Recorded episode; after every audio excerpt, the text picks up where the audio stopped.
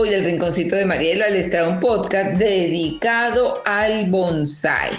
La palabra bonsai deriva del idioma japonés y significa está plantado en una maceta. Se trata de una disciplina artística oriental que proviene de las antiguas prácticas de horticultura en asiáticas. Luego se desarrolló bajo la influencia directa del budismo japonés y así continuó durante muchos siglos. La principal finalidad del bonsai es crear una réplica miniatura y realista de distintos árboles o especies que hay en la naturaleza. Es decir, no se trata de un árbol o arbusto que se modifica genéticamente para que sea enano, sino que se aplican técnicas especiales de cultivo para lograr mantenerlo en un tamaño pequeño, sin que pierda su forma original.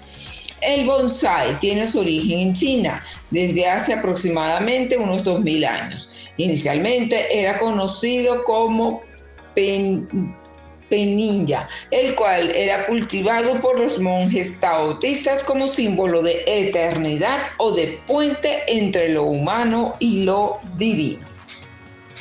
En sus inicios eran árboles que crecían con algunos problemas de tamaño debido a lo complicado del terreno en el que se encontraban los templos, así como a la falta de nutrientes y de humedad en el ambiente.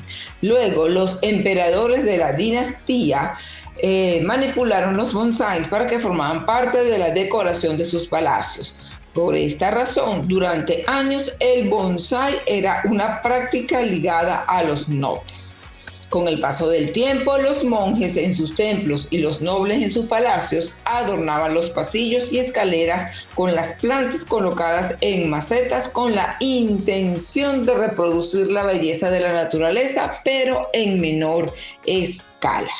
Hace unos 800 años esta práctica se llevó al Japón. A partir de allí se extendió por todo el continente asiático como un símbolo de la belleza y de la austeridad que representaba el universo en perfecta armonía. En el año 1870 llega el bonsai a Europa y pronto capta la atención de todos, sobre todo por su filosofía mística y su forma tan exótica y enigmática.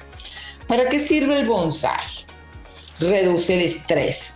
Practicar el bonsai implica atención. Esto permite que te desconectes del mundo exterior y reduzcas los niveles de ansiedad y estrés. Obviamente, al estar relajado, disminuyen los problemas circulatorios y se minimiza el riesgo a problemas eh, cardiovasculares. Mejora la concentración. Aplicar esta técnica ayuda a tener más concentración. Esto es porque debes emplear algunas estrategias que son fáciles de hacer, pero que requieren de cierto nivel de atención.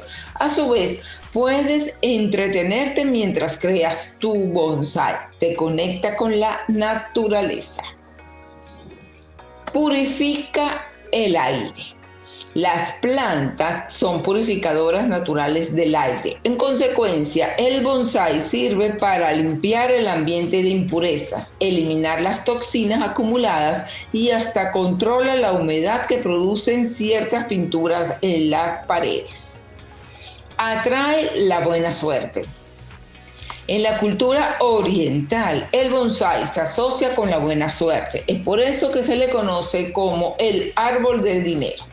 No quiere decir que te convertirás en millonario con solo tener un bonsai, sino que las virtudes que encierra este arte atraen la abundancia y la prosperidad a todos tus proyectos. Estimula la creatividad y la percepción. Otra de las funciones del bonsai es que desarrolla la creatividad, la percepción y la paciencia.